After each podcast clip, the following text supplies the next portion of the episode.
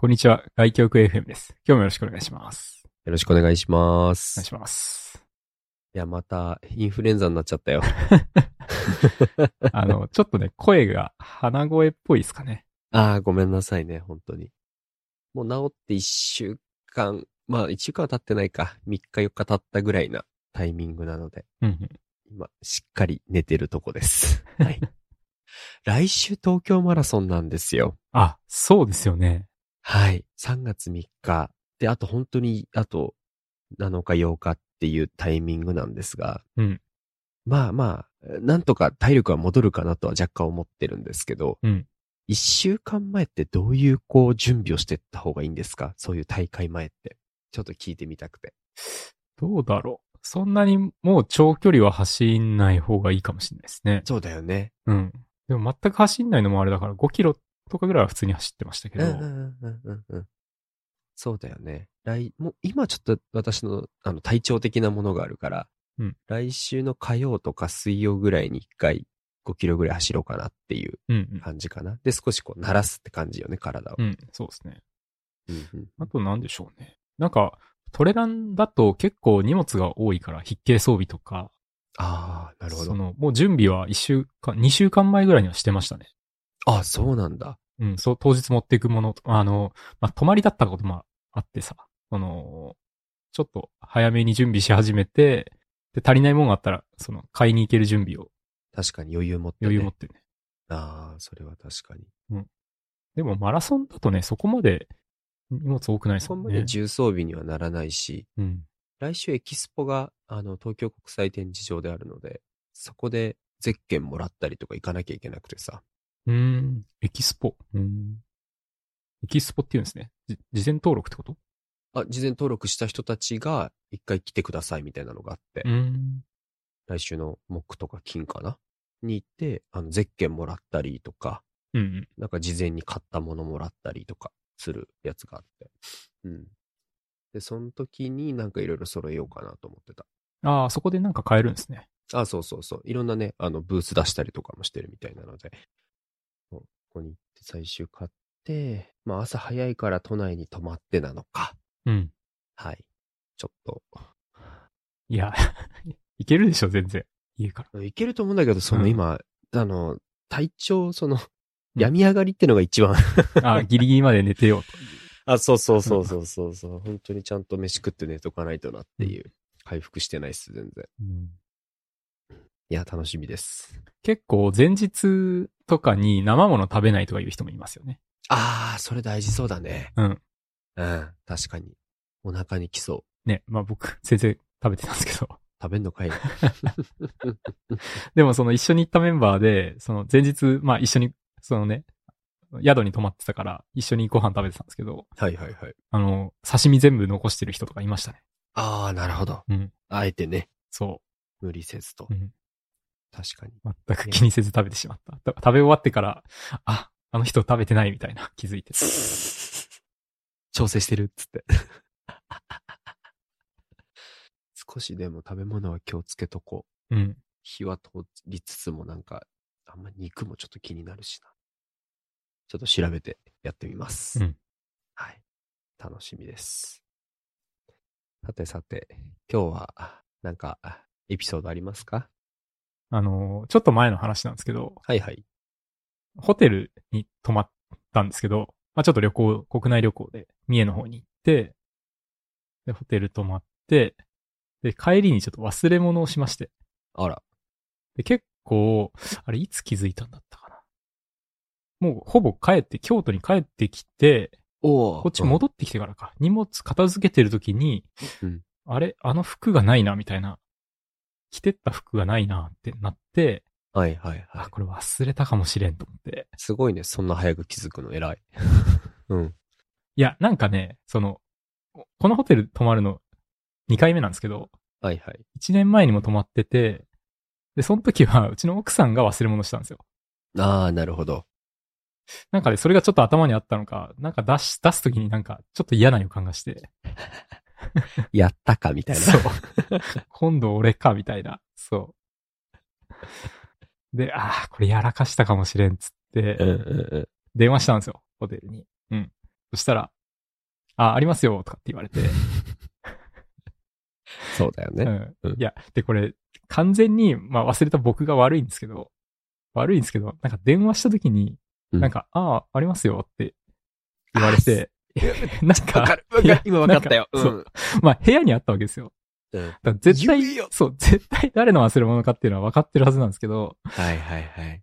あ、言ってくれないんだと思って。それ思うわ。そうん。う。で、なんか一年前は言ってくれてた気するんだけどなと思って、一年前に奥さんが忘れた時は、はい。あの、まだ近くにいたんで、引き返して取りに行ったんですよ。うんうんうんうん。だそれは、ちょっと僕の記憶では向こうから電話かかってきて、電話かけてきてくれたんだったかなと思ってたんですけど、はいはい。でもね、よくよく思い返して、奥さんとちょっと喋って思い返してみたら、いや、あれ多分こっちから気づいて、やっぱりこっちから電話してたよっていう話になり、あ、電話してくれないんだと思って。うん。でね、これ調べてみたんですよ。うん。そしたら、基本的にホテルは忘れ物があってもうん、電話してこないみたいですね。それが常識なんだって。やっぱそうよね。うん。うん。違和感はあったけど、今考えたらそうかなって思ったわ。うん。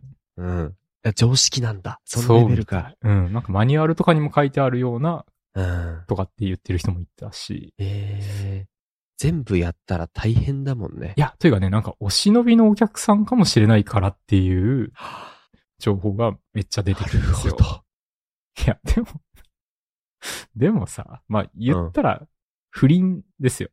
うん、まあそうだね。不倫を警戒してるっていうことなんですけど。うん、まあそうだろうね。うん。電話して忘れましたよの時に、うん。あーみたいなね。なんか宿泊してどっか行ってたのみたいなね。そうそうそう。いや、なんかそれのために、こう全員が、なんか割り食ってんのかと思うと、あー、どうだろう。えーなんかってなっちゃった。いいや、わかるな。今聞いてて思ったのは、うん。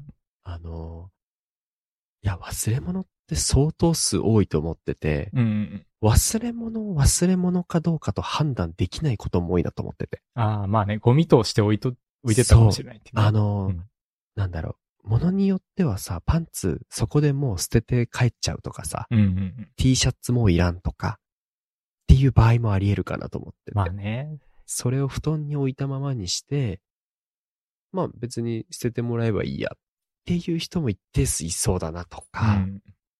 うん。あとそ、その人にとってはゴミだとは、あ置いき置いた人はゴミだけど、あの、ホテルのその片付ける人にとってはこれがゴミかどうか判断できないみたいなうん。のも若干ありえそうだなと思って、うん。それをいちいちこれってどうですかねっていうコミュニケーションもめんどいし、うん。全部電話して、あ、それゴミですって言われた時の店員たるや。うんって思ったら、うんコミュニケーションの回数をわざと減らしに行くかもって思った。うん。いやー、でも一瞬もやっとするな。ありますよって言われるのはもり、もやっとする。いや、そうなんですよ。嘘でもいいから、ちょっとか確認しに戻ってほしい そうですね。あ、何丸何号室ですね。ちょっと確認しますね。みたいな。うん。で、戻って、あ、ありました。何色のこれですか？みたいな。うん。そのやりとり欲しいね。それならまだよくない？それだったらまだよかったかもしれね、私も今気づきました、風。いや、難しいね。ない。いやー、ちょっとね、もやもやし、まあ、僕100%僕が悪いんですけど、そううん、100%平だけが悪いけど、でもそこは一向の余地ありだね、ホテル側も。うん、めっちゃむずいな、それ。でも今時さ、まあ、まあ、その、まあ、コミュニケーションいろいろ多いっていうのは、まあ、わかりますよ。はい。から、まあ、それはまあ確かに一理あるんですけど、うん。でもなんかその、不倫とか って、もう今時携帯電話じゃないですか。うん。なんか、電話して家族の人出ることなくないって思ったんですよね。いやいやいやいや、秀武さん。うん秀武さん。あの、車で、うん。Bluetooth で繋いでたりとか。ああ、はいはい。家族でドライブ中にそホテルから電話かかってきう。、そう。出たら、そう。先週泊まられた何々さんですよねって、なんか忘れていきましたよって。そう。とか。なるほどね。もうさ、うん。不倫したやつは忘れんなよっていう。忘れて、もう電話かかってきたらもうしょうがないですよ。いや、でも捨てていきたいかもしれないじゃん。それがもしさ、うんジョンはそれゴミだろみたいな。うん捨てとけよみたいな。うんわざわざ電話してくんなよ、そんなことで。みたいな。うんクレームの方がきつくない？まあまあそういう人もね従業員としては。いるでしょうしね。まあ確かに、あの、電話しない方がうん。楽だし、無駄なトラブルが起きないのは、まあまあ、えそうそうそうそうそう。んそうなんだろうなっていう気はしますけどね。その後、例えば、え、じゃあそっち見つけたんだから送ってきてよ、みたいな。うん。うちの京都まで。みたいに言われたら、またそれはそれでホテル側も仕事増えるしさ。まあね。うんうんいやー。不倫という点だけでいくと、うん。うん、秀武の方を言えるけど、ホテル側の気持ちになるとちょっとかわいそうだなって かわいそうだなって。全部それをやってたら大変だなって思う。まあだから忘れてもらった方が嬉しいんでしょうね。あ、そうだね。うん確かに確かに。いやー、でもちょいもやっとするのは、あ、ありますよじゃない、やっぱ。いや、まあそれもそうだけど、まあ本質的なところかな、どっちかというと。あ、そうなんだ。うん。まあまあ、うんうん。僕が悪いです。悪いです。いやいや、一旦そこは棚に上げて話していいと思うけどね、今は。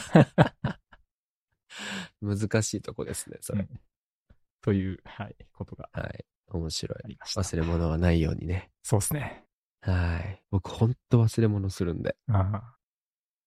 いや、僕ね、結構ホテル出るとき、だいぶ気を使う方なんですよ。ああ、そうなんだ、うん。偉いね。あの、布団とかもバーッとひっくり返したりとかして、中入ってないかなとかってやる方なんですけど、そこのホテル、その、結構広いよ、ホテルで、はいはい。そのフロントまで歩いていくと、結構10分とか15分とか歩歩いていくようなところにあ、なっちゃうんんで、広さ。はいはい。うん。だから、あの、バスで迎えに来てくれるんですよ。はいはい。こう、フロントに電話すると、もうチェックアウトで、あの、帰るんで、迎え来てくださいって言うと、大体そのタイミングで同じような人たちがいるんで、まあ、相乗りだったりして、こう、行くんですけど、そう、それがね、結構、その、奥さんが、ちょっとね、早めにこう電話して呼んじゃったみたいな感じになって、うんうんうんあ、あ、いいよいいよ、つって、ちょっと、パタパタっとやったんですよね。という奥さんを悪者にすするっていうね。まあでも、いやいや、僕が、僕が悪いんです。いや、しょうがない、しょうがない。うん。あるある。うん。あの、忘れ物話、私ちょっと一個思い出したのしていい？はい。2年前ぐらいの、えっと、えー友人たちと恵比寿で飲む機会があって。で、リュックを電車の上に置いたまま出ちゃったんよね。あら。はい、山手線の。えーっと、で、恵比寿で降りて、で、全然気づかず、中何もなかったのよ。ただのリュックね。うん。リュックで大したもん何も入ってなくて。で、飲み行って、飲み行って気づいたのよ。あっつって。あっつって。で、うわ、もう、でももう飲み会始まってるし、きついなと思って。うん。で、一応、あの、山手線のそのなんか落とし物センター、なんか結構チャットで今できるから、うん。バーッと連絡してみたけど、まあ今は届いてませんみたいなうん感じになって、まあちょっと今無理だなって、なんとなくちょっと達観してて忘れ物しすぎて私としては。だいぶなんか余裕がある感じですね。でしょ？で、飲み会終わって、で、えっと、山手線って一周50何分らしいのよ。おで、ってことは、あと何回かしたら来んじゃねみたいな計算してみて。その車両が。で、ここで降りたから、ここで来たタイミングで待ってみたら来っかなと思って やったら、3、4回目ぐらいに来て、マジっすか？リュックあって、イすごい。エーイって、取って帰った。もう、すごい。ここまで来ると、もう忘れ物もプロだよね。ロッカーみたいな感じで使ったんですね。ちょっとここ置いとこうみたいな。ちょっと置いとこ飲み会の時邪魔だし、みたいなね。う。そう。でもう、もう、恵比寿で。今、あとなんか3、4回ぐらいしたらきっと来そうかな、つってちょっと待って。確かこの辺の車両だったと思うなっていうのをこう2車両ぐらいバーって見たらさ、ポンって置いてあって、あったあったと思って。はい。いや、忘れた私が悪いんですけどね。いやいやいや。別にそれ誰も被害あってないから。ああ、そうそう、誰も全く被害ありてないね。まあちょっと一見するとね、いきなり車、あの、電車乗ってきた人が荷物持って出てってるからい。や、そうですね。パッと見置き引き犯ですよ。そうそうそうそう、パッと見やばいやつなんだけど、無事、はい、自分のリュックを獲得したという話でした。よかったよかった。いや、よかったですね。はい、ありがとうございます。ちょっと話変わっていいですか、うん、どうぞ。あの、アップルのビジョンプロ。うん。使いました。お、あれさ、日本でまだ出てないっすよね。出てないです。誰かが持ってたんですか？うちの、そのサウナのうん。友人たちがうん、アメリカに行って3台買ってきたんですよ。おー、すごい。すごいっしょ。うん。うん。3台仕入れてきて、はい。で、いろんなことで結構使えそうだからと思って我々も。うん、うん、まあちょっと大きな話はここでできないんですけど、うんまあ、ビジョンプロうまく使ったら、こういうとことかこういうとことかめっちゃ楽になるよね、みたいな。結構いいことできるんじゃねっていうのがあって、そう。社長がわざわざアメリカ行って買ってきて。えー、あ、じゃあ仕事的な感じであ、そうそうそうそ買ってるんですね。う。そう。で、その1台を試させていただきました。おー、いいないいでしょう。すごかったよ。すごかった。すごかった。えあの、まあ、まず、ビジョンプロス、あの、ちょっとゲスト用にね、設定してもらって、ー、うん。あの、頭からこう装着して、で、バンドキュッキュって締めて。うんで、まあ、当然最初あの、イメージ湧くよね。あの、メガネの感じ。うん。あの、見たことあるし。なんか潜水艦みたいな、うん。もうメガネのやつですよね。大きいメガネ。で、まあ最初はね、あの、周り全然見えるんですけど、うんあの、電源入れたら真っ暗になって、あ、そうか。最初、電源入れないときはシースルーで見えるんですね。あ、そうそうそうそう、外見えるんですよ。で、電源入れて、なんかボワンとこういろいろ出てきて、うんえーメニューとか、あの Mac のトップ画面みたいな感じよね。出てくるのが。で、その中でメニュー選んでみたいな。で、まあ、Apple TV が一番わかりやすいからっていうので、Apple TV のこうサンプル動画みたいなのをちょっと見せてもらったのね。うんで、始まった瞬間、のけぞったよね。うわって。最初見せてもらったのは、あのー山の崖から崖まで、うん。あのー綱だけ引いてあって、そこをこう立って歩くみたいなあ、それ聞いたことあるな。シーンのやつがスタートであって、ビジョンプロのなんかレビューの動画見たことあるんですけど。いっちゃわかりやすいやつ。うん。そう。あれ、すごかった。えー、ふわーってなった。足がすくんで。とか、あの、音にもやっぱ奥行きがあって、うん。あのー手前の風の音からこう奥にこうなんか、わーって音がこう、外の、こう距離の、距離感も感じれるし、うん。あ、アップルはね、スペシャルオーディオを前からやってますからね。ああ、そうなんだ。そうそうそう。あのあれ、すごかったね。うん、AirPods Pro とか使ってると、その距離、距離とかがそうわかるように。だからそこの技術もちゃんとね、活かしてやってるんでしょうね。いやー、そりゃそうだよね。奥の方のヘリコプターがちゃんと近づいてるのとか分かったりとか。うん。あとあれかな、あの、動物とかがこう、アフリカのジャングルで、あの、サイが突進してくるとか。マジでびっくりった。えー うん。あれってさ、た、多分そのアメリカのアップルストアでは、うん。その、まあ、試させてもらえるはずなんですけど、ああ、はいはいはい。その時に聞いた話では、はい。結構時間かけてセッティングするらしいんですよ。その、その人のセッティングじゃないとああ。いけないからっていう。うんうんうんうんうん。なんかそこら辺ってどういう感じなんですか？人に借りてやるときって。まさにゲスト設定っていうのが必要で、うん。あの、なんでかっていうと、ビジョンプロつけたときに、うんあの、クリックとかするときのクリックの仕方って、指でちょんちょんってやるんだけど、それって画面を触る？じゃなくて、もう手元でいいのよ。ああ、なんか見て、そう、目で見て、目で見てでしたっけ、うんうんそう、見たところをちょんちょんとこう、右手を下に置いといてもやればいいっていう話なので、うん。その目の動きみたいなものを設定しなきゃいけないので、最初その設定がちょっとあった。うん。でも、2分とか3分とかですぐ行けたイメージがあるね。そうなんですね。うなんかね、、今、アップルストアは結構それが問題になってて、あ、そうなんだ。うん、一人当たり30分とかかけるらしいんですよ。えそれは長いね。うん。だから、すごい行列になっちゃって。へえ。で、ビジョンプロを見る人だけじゃなくて、うん。結局そこに人が割かれると、普通に iPhone とか買おうとする人にも、そのなるほどね、しわ寄せが来てるっていう話で、そうそう。へえ、そうなんだ。なんか違うのかな？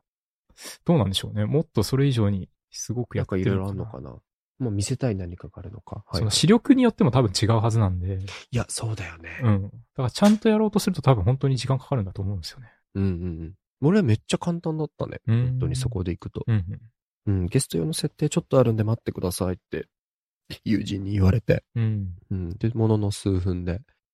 そう。で、今見えたらちゃんと長押しして、で、目で追って指で、あの、チェックのやつやってって言われて、じゃんじゃんじゃんってやったら、もうできて。ねいいっすね。うん。で、なんかまあ、あの、ブラウザが浮いてるような感じのやつってよく見るじゃん。うん。で、ブラウザのやつで、まあ、ブラウザ消すときとかさ、バツボタンって左上の方にあるから、うん。それをこう目で追って、ちゃんちゃんってちゃんとう消す、ん。消すみたいな感じの体験でしたね。えいや、なかなかすごかったよ。ー、えちょっと未来だった。ー、いいけどあれ、50万ぐらいするでしょ？60万。60万か。うん。うん。あと、く、あの、重い。首痛かった。あ、そうなんだ。重いうんな。。ちょっと首痛かった。あー ずーっと見るにはしんどいし、子供はこれちょっとつけてらんねえのかなって思ったね。うん。なんかヘッドマウントディスプレイって子供確かダメなんじゃなかったっけ？そんなのあるの？なんかね、視力への影響がああ、まああるよね。良くないそりゃのか、良くないのか、ただ分かってないのか、どっちか忘れましたけど、うん。結構ヘッドマウントディスプレイは何歳以上とかってやってるメーカーが多いですね。そうなんだ。うんうんメタとかもそうなのかも。うん。うん、確かそうだったと思います。まあまあ、ちょっとわかるわ。うん。いや、でもなかなか、はい。まだ日本未発売だったので、ちょっと楽しいなと思いながらやれたよ。うん。面白かった。うん。もし東京来る時があれば、あの、そこに行けば貸してくれる人たちはいるから。まあまあまあまあ、気が向いたら。気が向いたらそうですね。使ってみたいけど、ちょっと、そう、わざわざ行ってまではね、全然思わない。俺も普通に仕事でちょっと行って、はい。行ったらあったから目の前に。うんえ、貸してって言って。そしたら、その人、え、星川さんまだ触ってない？とか言われて、触ってねえわ、みたいな。何みんな使ってるみたいに言ってくんだよ、みたいな感じですごい楽しかった。うん。でもちょっとなんか新しいデバイスですごい面白かったですね。あれがもっと軽量化されて楽になったら、うん。なんか行ったことのない旅行とかがすごく一気に楽しくなりそうな気はした。うん。んその、バーチャルで楽しむとかそういうあ、そうそうそうそうそう、あ、ここってこんな感じなんだってのがすごい、なんか子供の勉強とかにめっちゃ使えそうって思った。うん。うん。すっごいイメージ湧くから。うん。うん。もう、なんだろう。どっかのなんちゃら体験。歴史の体験とかさ。うん。ここでこんなこと起こりましたとかの話された時絶対面白いなと思って。うん。はい。はいビジョンプロ使ってみましたって話。いや、いいなぁよかった。3台あった。すげえなって思った。なんか連携とかもできるんですか ?3 人で入って例えば会議するとか。あー、どうだろうわかんないなうん、その話はもう特にせず。でもね、そうだ、最近見た映像で、なんかホロホログラムというか、あの、スターウォーズとかでホログラム映像とかってはい。わかります？あれ、あれみたいなアプリ確かありました。あー、すごいね。あんな感じで、そう、会議、ズーム会議みたいなことをするっていうう。わー、なんか未来だね。ね。うん。アニメじゃん。めっちゃあれやりたいって思いました。なんかすごいね、エヴァとかのこうシュンシュンって出てくるような感じにも近いよな。うんそうそう面白いな。いいね。うん。でもやっぱああいう映像体験はすごい良かったね。うん。面白かったです。うん今日もう一個話したいのがその映像に関わる話なんですけど、はい。ちょっとまた話し方ごめんね。いい。いました？沈黙の戦隊。星川さんにめっちゃ勧められて、死の動してる。あの、今ね、3話まで見ました。本当ですか。いやー、あの、プライムビデオで、先日、始まった Amazon オリジナルの沈黙の戦隊という、これは何？ドラマか？沈黙の艦隊じゃないですか。あ、沈黙の艦隊だ。本当だ。失礼しました。沈黙の艦隊。シーズン1ですね。うん。海上自衛隊の話ですね。これなんか映画でやってたんですよね。映画でやってたのを、一部、そうなんだ。そう、一部を、えっ、と、1話とか2話とか3話とか、それぐらいまでは多分ね、映画の話らしいですよ。そうなんですね。それはそれは知らなんだ。うん。で、ちょっとオリジナル追加のシーンがあって、それを何話かに分けて、うん。っていうのがなんか4話、3話か4話か目までで、うん。で、全8話でしたっけ？うん。その先は、まあ、オリジナルになってるんですねああ、。そうなんだ。うんいやー。すっごいハマってる。いやー、面白いですね、あれ。面白いよね。うんあの、大沢たかおえぐない？大沢たかおのなんか迫力というか、なんか怖いですよね。怖いよね。面かじいっぱい。ね、声がかっこいいし。かっこいい、ね。なんかさてか、ちょっと大きに見えるんですよね、でも。あ、そうそうそうそうそうそう、わかるよー。わかるよー。大きに見える。うん、大きだと思って見てる。。ね、大きもさ、やっぱちょっとああいう迫力あって、そう、謎があって、うん。ね、ちょっとね、一歩引いて、ふっふっふって笑ってる感じがね。めっちゃわかる。ね。キングダムのね。大きに引っ張られてんじゃないのって思ったけど、まあでも、いや、でも、お、大き的な、あの、不気味さと、うんその圧倒的な、こう、支配力みたいなのはあるよね。うん、そうですね。いや大沢たかおね。ー、いやー、ちょっとめっちゃ引き込まれたうな、ん。うん、話の内容が僕はめっちゃ好きだな。海上自衛隊系。うん。そうか。うんちょっとネタバレなしでお願いしますよ。僕まだ途中なんで。ああ、もちろんもちろんもちろ。うんん全然言うつもりはないですよう。んうん。いやー。今、ネタバレなしですよって言った瞬間何喋ろうって一生思っちゃった。いや、そりゃそうだなと思って。どういう、どういうあらすじなんですか？でも、えっと、話としては。うん。話として言える、まあ普通にこう発表されてる中の説明になっちゃいますが、うん日本の近海で、あの、海上自衛隊の潜水艦が、あの、衝突して沈没、沈没しちゃうんですよね。うんで、沈没して、まあそこに乗っていた、なんて船だったっけな？船の名前忘れちゃった。あの、そこに乗ってた人数十人が死んだ、死亡しちゃったっていう報道がされるんだよね。うん。でも実はその人たちってみんな生きてて、うん。うん。その生きてて、その人たちは別に日本とアメリカがやっていたプロジェクト、えー、高性能の、えーっと、原子力潜水艦、うん。シーバットっていうものに乗船させると。うん。うん。それ乗船させて何しようとしてたみたいなのは特に触れられてないんだけど、うん。まあそういったものを準備していて、そこに乗組員として、まあ死んだと一報はされて、その人たちがそっちの乗組員、えーシーバットの方に乗って何かをするという話だったんですが、うん。それだけでも、なんか、壮大ですよね。壮大。もう話がすでに、もう全員死んだことにして、えー別の船、船というか潜水艦に乗せるってことですよね。うん。で、乗せたと思いきや、その潜水艦が、まあ、テロリストというか、こう逃亡するという大沢たかおたちが、もう、あの、ついていくの最初めっちゃいっぱいいっぱいだったけど、ね、すごいですよね。そう、その潜水艦を追いかけ、その潜水艦をめぐって、日本の国際的な立場やアメリカのスタンスが結構大きく異なってて、うん。うん。日本のルールや、日本はやっぱりどうしても、まあ、戦後負けてからアメリカのルールにのっとりながら、アメリカの下でやっていたっていうところからどう決別するのかみたいなところが日本の人たちにこう問われるようなうんお。話ですね。なかなか壮大だよね。ね。面白いわ。で、ちゃんとね、映像もクオリティ高くって、め っちゃ高い。適当じゃないよね。ね。日本の映画でこんなことできるんだなってちょっと思っちゃいましたね。あ、確かに。うん。確かに。秀武言ってたもんね。海外の映画見たいって言ったのは本当にその通りだね。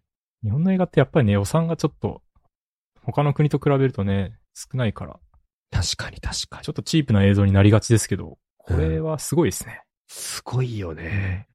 壮大だよ、本当に。まあ、潜水艦の中とかはなんか撮るの楽なのかなとか思ったりしちゃうんだけどね。まあね、それは思いながら見てた。そこは低予算でいけるぞと思いながらもさ。うん、俺結構ユースケ・サンタマリアめっちゃ好きやな。ああ、いいですね、ソナーマン。ソナーマン。うん、耳でてあの敵とか他の潜水艦との距離を測って共有するベテラン。うん、あれってさ、今でも、ああいう感じなんですかね？でもあれって一応現代の話ですよね。いや、もう超現代の話としてやってるよね。うん。この原作、原漫画原作で、うん。漫画自体はね、結構古いんですよね。ああ、らしいうね。ん。せん今見ると1988年から96年の漫画なんで、ああ、もう生まれた年ぐらいですね。我々が。うん、結構古いんですけど、まあ、すでも今、まあ現代風にアレンジしてやってると思うんですけど、うんうんうん。その耳でさ、やるのって、なんかもう今、今時そんなアナログな世界ないじゃないですか。うん。しかも最新鋭のね、原子力潜水艦とかなのに、やっぱソナーマンがいて、耳で聞いて、うん。なんか、距離感とか、あの、何メートル先にこういうのがいますみたいなのは、やっぱりその、なんだろう、レーダーみたいなので、うん。分かって、視覚的に確認できてるんだろうけど、うん。でも、そのレーダーとかがうまくいってない時とか、うん。やっぱり故障しちゃったりときした時とかは、結局その人に頼るんじゃないかなって思って見てた。うん。ちょっと後々、あるよ、そこをなんか、裏を取るというか、あ、そうなんだ。ちょっと。あるんですよ。だから俺はね、うん、ソナーマンはいいなって思う。ちょっと歯切れ悪いんだ。そうそうそう、俺ちょっとそこ歯切れ悪い。今、うんって思いながら、こう、どうしようって思って見て聞いてた。うん。でもやっぱ、すごいなんか、すもう知らないじゃん、そういう世界って当たり前だけど、うん潜水艦とかも自衛隊の存在とかについても。いやー、でも命かけてやってる人たちいるんだなっていうのは、うん。うん、思いましたね。ねうん日本の比較三原則とかにもやっぱり、ううんん、入ってってるし、うん。守るためには戦わなきゃいけないっていうのは、いやー、悩ましい、難しい話してんなと思った。いや、結構内容的には本当政治色も強いですよね。めっちゃ強いね。うん。めっちゃ政治色強いし、交渉がうまい。うん。すっごい面白い。俺ちょっとあれ見てからなんか仕事の時に、こう、うん、みたいな顔してるもん。大沢たかお的なね。うん、の音で、うん、みたいな、こう、パソコンの前にこう腕組んじゃったりして。うん、てか選曲見てる風な。うん。体調悪いだけ。いや、面白かったですね、これは。まだ終わってないですけど。はい。あの、あれ？次のシーズンが発表されたんでしたっけ？あ、そうなんですかいつですか？続編制作決定って、ちょうどね、うん、3日前ぐらいに発表されてますよ。そうなんだ。うん。続編制作決定。あ、本当だ、3日前だ。いやー、プライムビデオいいもん作ったなーと。ね。プライムビデオでこんなに面白いのはちょっとあれです。初めて。初めてですよね。うん。私の中ではドキュメンタル以来かな。あー、ドキュメンタルね。はい、はい。松本人志のね。うんそう。ちょっと後半尻切れトンボでしたけど。うん。はい。最初の頃面白かった。あープライムビデオで配信された実写作品の国内視聴数歴代1位を記録してるんですね。ああ、いや、そうだよ。あーこれはだってレビューとかもめっちゃ高いんじゃない？いや、わかんないけど。これ今めっちゃ僕ら進めてますけど、全員見てたり するってことなのかな？普通にみんな知ってるみたいな。どういうこと？いや。と？え、でも最近でしょ？これやったの？でもすごくない？もうすでにじゃあ歴代1位になってるってことなんですかね？ああ、そうかそうかそうか、そういうことね。あ、失礼しました。ドラゴンボールめっちゃ面白いでって言ってるみたいな感じなのかなあ、俺らダッサ。あ、レビューもう1200もついてる。レビュー1200、ビデオ系で1200ってめっちゃ多いんじゃない？と、わかんないけど。スコア4.5以上。いや、そうだよね。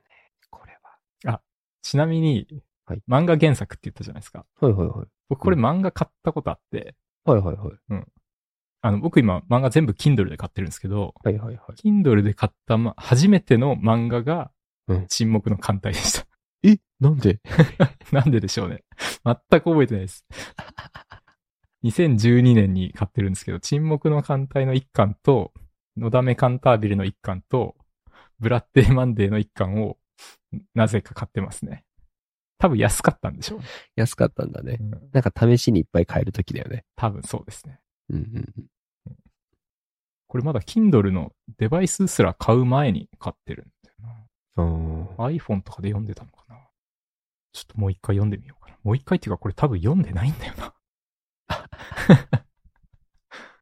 いや、これちょっと漫画読みたいけど、あ、まあドラマで先を知りたい気もしますね。うーん、これちょっと漫画で先知りたくないかもな。確かに。それはそうですね。うん。いや、あまりにもさ、漫画の方が良すぎたら漫画でいいけどさ、うんうん。結構期待できちゃってるから。そうですね。うん。はい、ちょっと次を、続編を楽しみましょはい。僕はまだあと5話ぐらい残ってるんで。う。はい、羨ましい。結構話せました？どれだか気にしました、今？どうでしょう？もう、うん。こんなもんでいいですかね。じゃあ終わりましょうか。ね。そうですね。はい。ちょっと来週、頑張ってマラソンやりきって、また報告させてください。はい。はい。じゃあお疲れ様です。はい。ありがとうございました。はい。ありがとうございました。